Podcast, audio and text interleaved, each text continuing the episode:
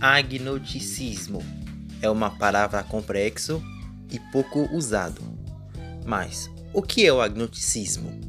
Segundo Fagner Cavallo, o agnosticismo é algo um pouco pior que o ateísmo.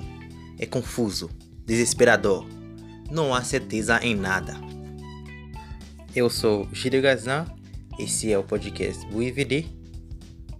Hoje vamos descobrir a palavra agnosticismo.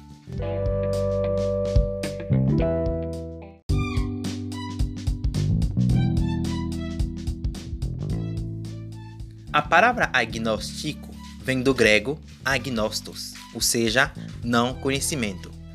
Aquele que não reconhece que a razão humana é capaz de prover fundamentos racionais suficiente para justificar tanto a afirmação de que uma divindade existe, quanto a afirmação de que uma divindade não existe.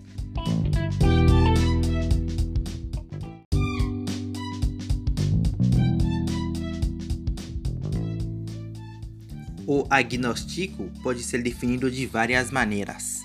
Às vezes, é usado para indicar uma dúvida ou abordagem cética a determinadas perguntas. Em algum sentido, o agnosticismo é uma posição sobre a diferença entre crença e conhecimento, em vez de sobre qualquer ligação específica ou crença.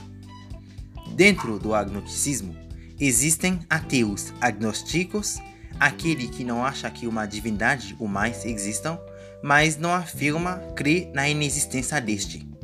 E os teístas agnósticos, aquele que acha que um Deus existe, mas não afirma saber disso.